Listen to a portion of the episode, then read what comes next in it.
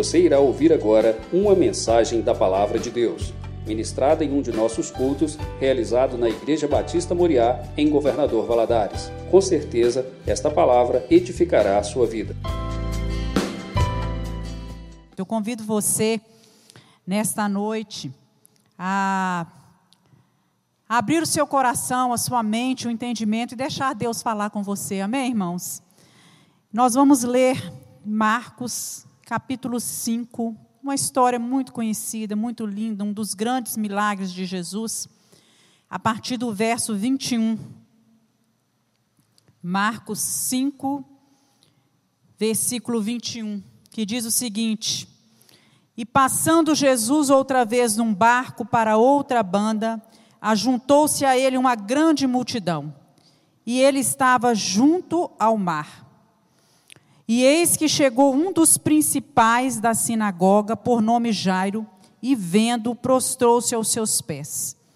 E rogava-lhe muito, dizendo: Minha filha está moribunda. Rogo-te que venhas e lhe imponhas a mão para que sare e viva. E foi com ele, e seguia uma grande multidão que o apertava. Versículo 34 em diante. E ele lhe disse: Filha, tua fé te salvou, vai em paz, ser curada deste teu mal. Estando ele ainda falando, chegaram alguns do principal da sinagoga, e a quem disseram: A tua filha está morta. Para quem fadas mais o mestre? E Jesus, tendo ouvido essas palavras, disse ao principal da sinagoga: Não temas, crê somente e não permitiu que alguém o seguisse a não ser Pedro, Tiago e João, irmão de Tiago. E tendo chegado à casa do principal da sinagoga, viu o alvoroço e os que choravam muito e pranteavam.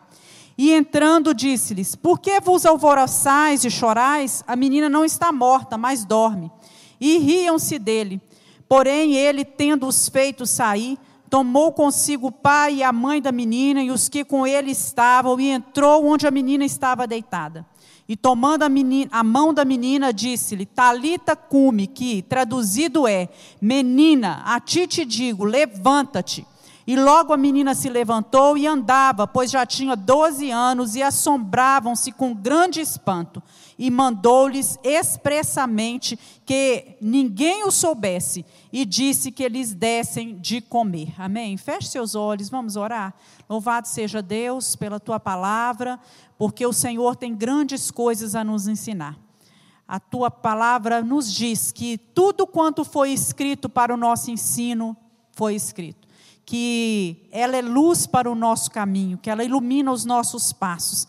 Queremos pedir nessa noite que o Senhor nos abençoe, que o Senhor fale conosco, que o Senhor me dê uma palavra boa, Pai, uma palavra que venha diretamente da tua presença para o coração de cada um que está ouvindo nesse momento, seja aqui presencialmente ou seja através da internet.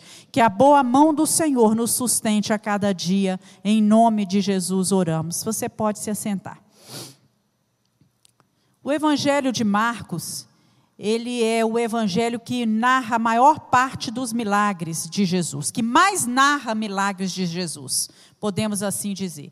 Né? Então, Marcos, ele apresenta um Jesus agindo o tempo inteiro.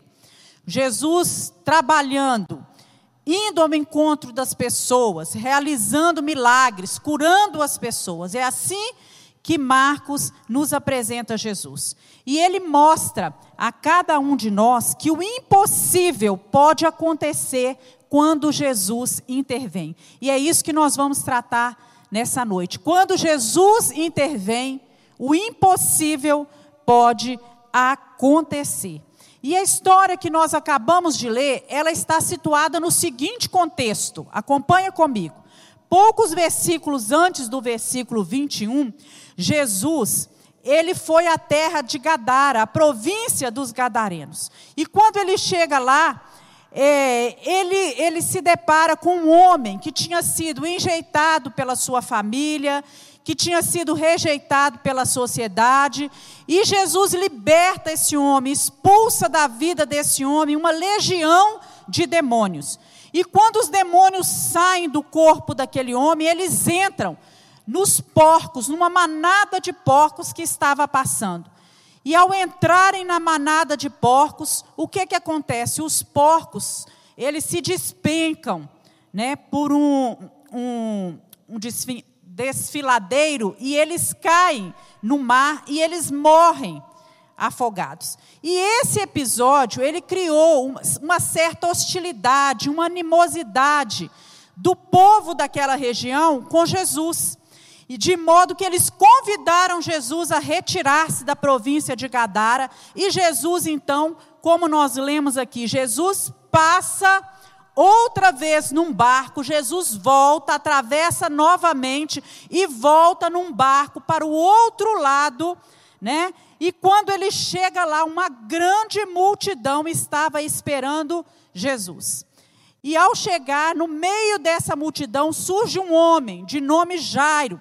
E assim tem início a nossa história. Jairo rogava muito a Jesus, diz a palavra do Senhor, que ele falava com o Senhor: Olha, minha filha está à morte, ela está terrivelmente enferma. Não é? Rogo-te que venhas e lhe imponhas as, as mãos para que ela sare e viva. Quem era esse Jairo? Como que nós podemos descrever? A Bíblia já nos traz aqui que ele era um dos principais da sinagoga um líder na comunidade. A sinagoga era onde as pessoas se reuniam para ler o livro da lei, para ler o livro de Salmos, para ver os prof, ler os profetas, e aquelas pessoas ali aprendiam e ensinavam os seus filhos o caminho do Senhor. Então Jairo era aquele que era responsável pelos serviços religiosos no centro da cidade no dia de sábado. E durante a semana, ele tomava conta dos ensinos que aconteciam nas escolas, do Tribunal de Justiça. Durante o restante da semana, essa era a ocupação dele, de um daqueles que era um dos principais da, da, da sinagoga. E ele supervisionava também o culto. Né? Nós podemos ler que ele cuidava dos rolos de leitura, ele distribuía as ofertas, ele ajudava, administrava e cuidava do, do edifício, como se ele estivesse cuidando da igreja, não é? onde funcionava as reuniões que, os, que o povo fazia. Ele era um líder dentro da sua comunidade, um dos homens mais importantes e respeitados daquela época. Fica claro aqui para a gente que a nossa posição social e a nossa posição econômica, né, ela não nos livra do sofrimento. Um homem pode ter muito dinheiro, ele pode ser muito importante na sua sociedade, mas esse fato dele ter uma alta posição social e dele ter dinheiro, dele ter bons recursos, isso não livra do sofrimento. O sofrimento nessa vida, ele chega para todos. Jairo era um líder, era um homem rico, influente, mas a enfermidade chegou na casa dele, bateu na porta da sua, da sua casa. O dinheiro que ele tinha e a influência que ele tinha não puderam manter a morte do lado de fora da sua casa, porque a morte ela chega em todos os lares. Seja o mais humilde dos casebres, como no palácio mais bonito, seja na vida daquele que é um chefe ou daquele que é um servo, seja na vida daquele que tem muito dinheiro ou tem pouco dinheiro, a morte sempre bate a porta na nossa casa. Né? E Lucas nos afirma também, porque o evangelho, tanto de Mateus, de Marcos e Lucas, que são chamados de evangelhos sinóticos, porque eles têm é, algumas semelhanças, né, muitas semelhanças ao narrarem os fatos, principalmente os milagres de Jesus. Lucas, ao narrar esse fato para nós, ele fala que Jairo era pai de uma única filha. Aquela menina era filha única, que tinha 12 anos apenas. E segundo o costume, do, da, na época dos judeus, uma menina judia ela se convertia em mulher aos 12 anos, ela já estava preparada aos 12 anos para desabrochar, até mesmo para casar. E nós vemos aqui essa menina como uma flor, uma flor que estava secando mesmo antes de desabrochar. E Jairo então vai até Jesus, procura Jesus, e humildemente ele clama diante de Jesus. Diz o livro, né, diz aqui Marcos que ele se prostra diante de Jesus e ele faz uma súplica. Não é uma súplica qualquer, ele faz uma súplica insistente. Nós entendemos por súplica insistente é uma súplica permanente, um clamor muito forte, um clamor que vem lá do fundo do coração. E esse homem, ele estava, essa, essa súplica, geralmente, ela é causada por desespero, e eu creio que era assim que Jairo se encontrava nesse momento. Ele se despojou, né, aí do seu status, da sua influência, da sua posição, e ele se prostra diante do Senhor Jesus. O orgulho pode levar um homem a perder as maiores bênçãos, e Jairo não perdeu a grande bênção, porque ele soube se humilhar diante de Deus. E no versículo 24, irmãos, nós lemos aí de Marcos 5, e Jesus foi com ele. Jesus foi com ele. Olha que coisa linda, né? Jesus vai conosco e nós podemos entender que quando Jesus é, vai conosco, nós podemos ter a certeza de que ele se importa com a nossa dor.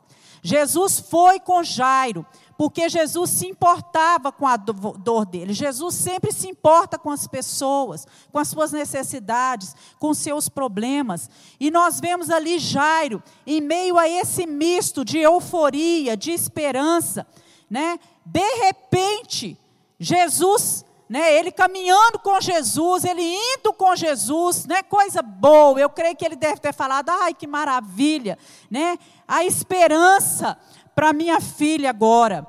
E de repente Jesus para. Foram esses versículos aí que nós deixamos de ler. Por que, que Jesus parou? Ele mesmo diz: Olha, eu senti que de mim saiu poder, saiu virtude. Ô irmãos, pensa bem. Você com uma filha à morte, terrivelmente enferma. Esse homem tinha dinheiro, ele já tinha gastado todos os recursos que ele tinha para tentar fazer alguma coisa pela sua filha. Jesus agora era a única esperança que ele tinha. E de repente Jesus para. Eu fiquei me imaginando ali. Imagina a cena. Queria que você imaginasse agora a cena. Você indo com Jesus, todo eufórico, todo cheio de esperança, e Jesus para e fica ali perguntando: quem me tocou? Quem me tocou? Eu fico imaginando que se eu fosse Jairo, eu teria falado assim: Gente, pelo amor de Deus, fala depressa aí quem tocou nesse homem. Vocês estão atrasando a minha bênção. Não é? Fala aí quem é que tocou esse homem, se manifesta. Ou então teria dito assim: Jesus, não para não. Jesus tem misericórdia, não para não, Jesus. Minha filha está terrivelmente enferma. Jesus, deixa isso para esse problema para o Senhor resolver depois. O meu problema primeiro. A minha filha precisa. Né? Mas de repente uma mulher se manifesta, afirma que tinha tocado Jesus, Jesus elogia sua fé, sua fé e despede essa mulher com esse versículo e com essas palavras que nós lemos no versículo 34. Vá em paz, ser curada deste teu mal, a tua fé te salvou, né? E então Jesus, enquanto Jesus está ali falando aquele momento, naquele momento com aquela mulher, Jairo ali ainda com esperança, né, com euforia, chegam alguns homens, né? A Bíblia diz aqui que era dos principais da sinagoga, eram alguns amigos de Jairo que trabalhavam ali, né, da, ali daquela sinagoga, que chegam até ele falando assim: olha, não adianta mais, não tem mais jeito. Né? Não há mais esperança, porque a tua filha está morta. Deixa Jesus em paz. Não é? Eles pensaram, há esperança para os vivos, mas esperança para os mortos não tem. Imagina o coração de Jairo. Né? Jairo murchou. Uma dor muito maior tomou conta do peito daquele homem. Eu imagino a dor dele. Sua única filha, de 12 anos. E ele sabia que aquela filha é, querida estava morta. Eu imagino que ele pode ter falado: está vendo? Viu, Jesus? Né? Não era para ter parado se o Senhor não tivesse parado. A minha filha teria a chance de estar viva se o Senhor não tivesse se importado com a dor daquela ali. A minha filha estaria viva. Né? E eu só imagino que Jesus deve ter falado para ele, né?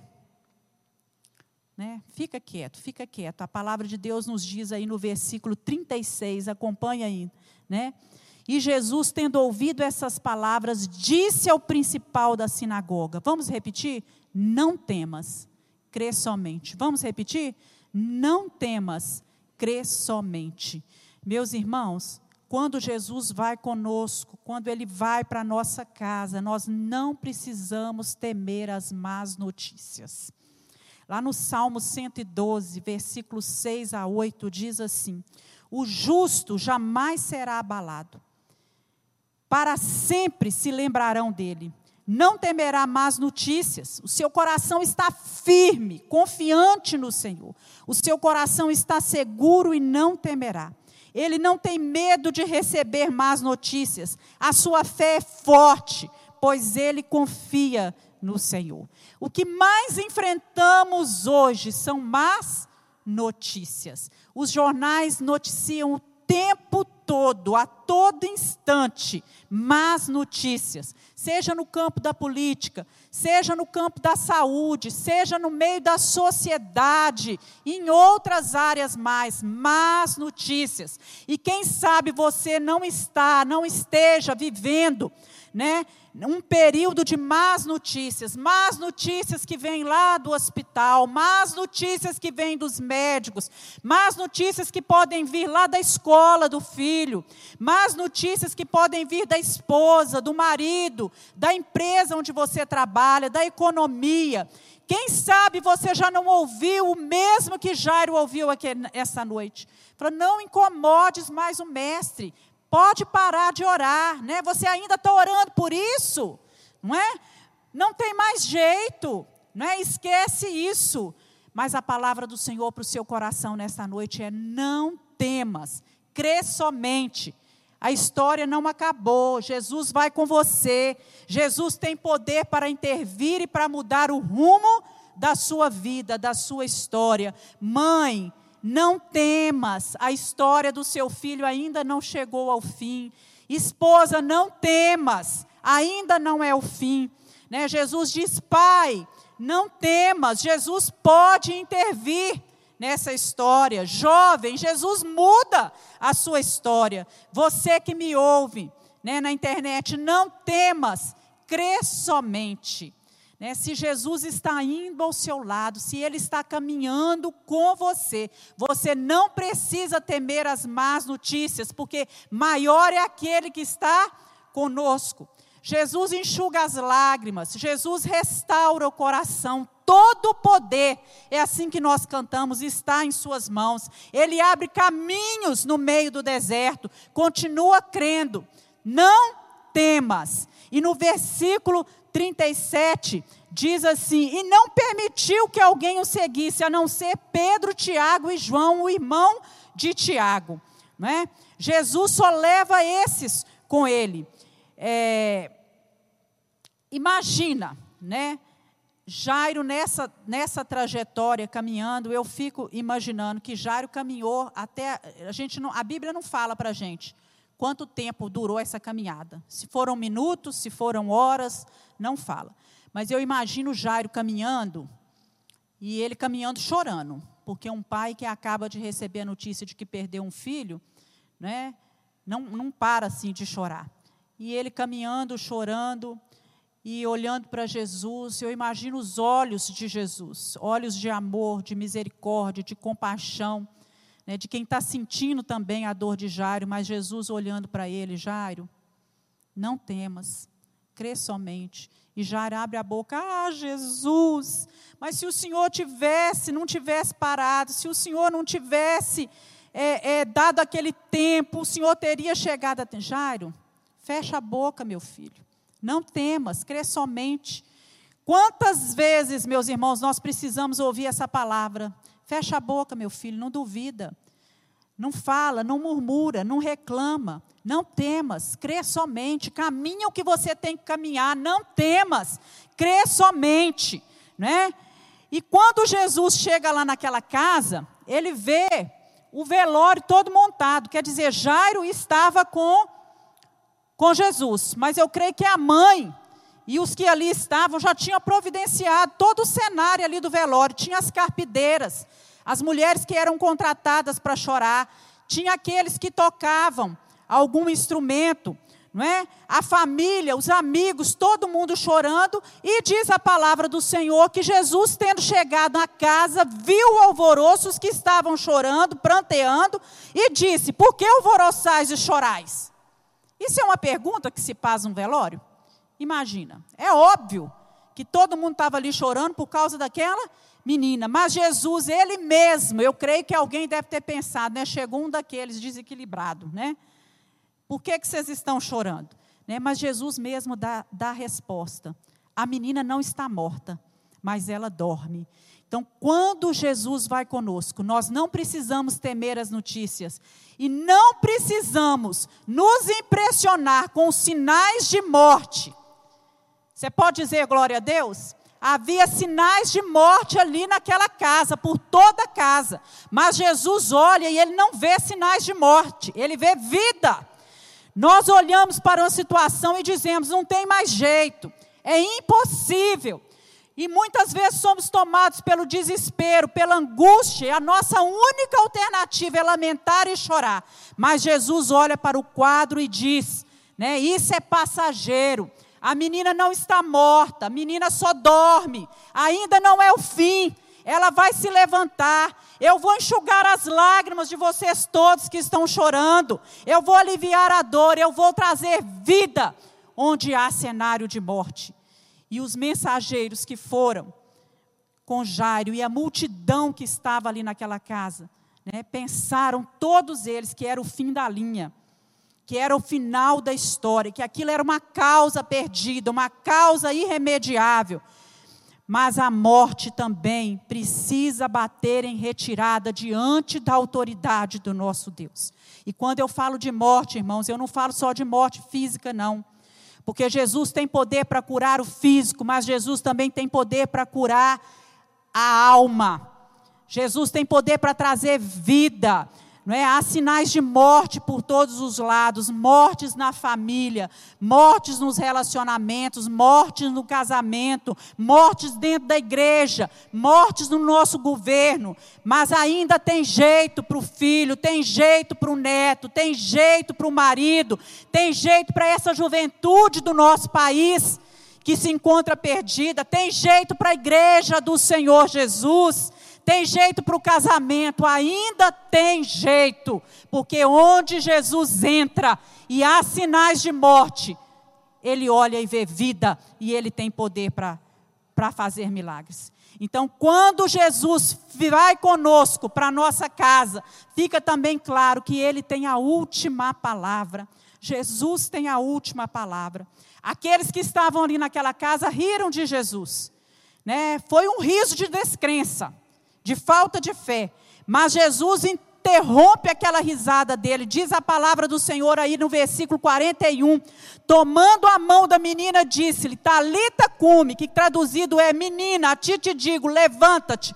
Logo a menina se levantou e andava, porque ela já tinha 12 anos, e assombraram-se todos com grande espanto. Talita cume era uma expressão em aramaico era a língua daqueles que eram nativos. Era uma linguagem que aquela menina entendia. É assim que o nosso Deus faz. Ele não usou nenhuma palavra de encantamento, nenhuma palavra diferente. Ele não usou mágica aqui. Somente com a sua palavra de autoridade, ele se impõe à morte. Lá no Salmo 29, eu amo esse salmo. Diz que a voz do Senhor é poderosa. Salmo 29, versículo 4 a 9, diz assim: a voz do Senhor é poderosa. A voz do Senhor é cheia de majestade. A voz do Senhor quebra o cedro. Sim, o Senhor quebra os cedros do Líbano, ele os faz saltar como um bezerro, ao Líbano e Sirion, como filhotes de bois selvagens. A voz do Senhor separa as labaredas do fogo, a voz do Senhor faz tremer o deserto, sim, a voz do Senhor faz tremer o deserto de Cádiz, a voz do Senhor faz parir as servas, descobre as brenhas, e no seu tempo cada um fala da sua glória. A voz do Senhor é poderosa. Jesus não tem causa perdida. Com sua autoridade, ele dá vista aos cegos, ele levanta os paralíticos, ele purifica aqueles que são leprosos. Ele liberta aqueles que estão possessos de demônios. Ele ressuscita os mortos. Ele quebra as cadeias daqueles que estão cativos. Ele levanta aqueles que estão caídos. O nosso Jesus, ele dá vida aos que estão mortos em seus delitos e em seus pecados. Ele resgata o homem lá do império das trevas e transporta esse homem para o reino do Filho do seu amor, para o reino da luz. Jesus resgata lá do fundo do poço aquele que é ébrio, aquele que é drogado, aquele que é mendigo, e Jesus torna cada um deles situações dos céus, aleluias. É isso que o nosso Senhor faz. Ele tem pra, poder para resgatar, para libertar o corpo, mas também libertar a mente, libertar as emoções, libertar os pensamentos, os sentimentos. Esse é o nosso Jesus. Não temas, continua crendo. É a palavra final que é de Jesus. De Jesus é a palavra final. Onde Jesus chega, vai entrar cura, meus irmãos, vai entrar libertação. Onde Jesus intervém, né, o lamento, o desespero, eles cessam.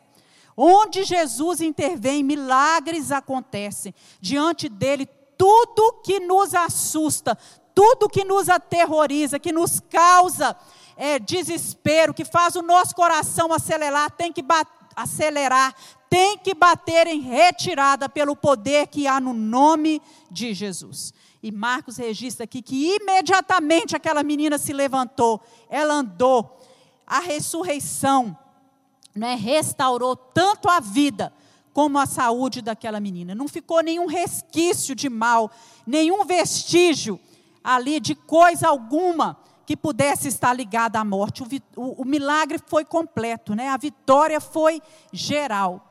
E alegria, eu creio que aquela casa né, que estava se preparando ali, um velório, virou lugar de festa, lugar de alegria. Então, diante dos problemas, nós podemos ter duas atitudes. Uma atitude, ou é, nós agimos com fé, nós cremos naquilo que Jesus fala, na Sua palavra, nós cremos que Ele tem poder, nós damos ouvidos àquilo que Jesus diz, não é? Não duvide, creia somente, ou então nós agimos com incredulidade. Mas incredulidade e fé são opostos, né? Nós podemos ou crer que Jesus vai fazer, ou crer que não tem mais jeito. Mas quando nós, né, queremos atrair os milagres, a presença de Jesus, nós depositamos nele a nossa fé, a nossa confiança, porque a incredulidade afasta os milagres, afasta o agir de Deus na nossa vida. E eu quero falar para você nessa noite, meu irmão, que Jesus, esse mesmo Jesus que estava ali, que tinha toda a autoridade. Esse mesmo Jesus que tinha essa voz poderosa, que mudou essa situação, irreversível aos olhos dos homens, mas totalmente possível diante da palavra do nosso Deus. Ele está aqui, você crê nisso? Ele está com você na sua casa e ele pode trabalhar pela sua vida, ele pode fazer milagres por você e ele pode agir. E em meio a tanta desesperança que nós vemos, né? Nesse mundo. Eu queria que você saísse daqui nessa noite, ou você que me ouve aí na sua casa, crendo, né, cheio de esperança, em meio a tantas más notícias que assolam os últimos os nossos dias, que você enchesse o coração de esperança, de fé e que você continue crendo que Jesus tem poder para fazer o impossível na sua vida. Amém? Vamos nos colocar de pé, vamos orar. Queria convidar você a falar com o Senhor agora: Deus, eu preciso que o Senhor entre na minha casa. Jesus vá comigo na minha casa. Jesus foi com Jairo, Jesus vai com você. Jesus vá comigo até o meu serviço. Jesus vá comigo, Senhor, até o meu casamento. Jesus vá comigo nesse relacionamento. Jesus vá comigo. Jesus caminha comigo. Jesus, Jesus, tem misericórdia. Não nos deixe duvidar do Senhor em tempo algum que a nossa fé, a nossa esperança estejam depositados só na tua presença, no teu poder, na tua capacidade de agir, de transformar as coisas e realizar milagres. Tu és Deus que faz maravilha. A última palavra é do Senhor, nós cremos nisso. Oh Deus, nós podemos às vezes olhar e ver que aos nossos olhos não tem mais jeito, mas para o Senhor tem jeito. O Senhor tem a última palavra, por isso trabalha, interfere, Deus, na nossa história, na história daqueles que amamos, daqueles a quem amamos. Deus estabelece uma nova história, escreve uma, nossa, uma nova história. Em nome de Jesus nós oramos. Amém.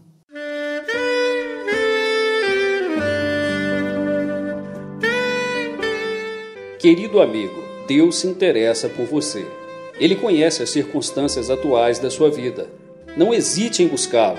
Em Jeremias 33, versículo 3, ele nos diz: Clama a mim e responder-te-ei, e anunciar-te-ei coisas grandes e ocultas que não sabes. Esperamos que a mensagem ouvida tenha falado ao seu coração e que você e sua família sejam abençoados pelo Senhor Jesus.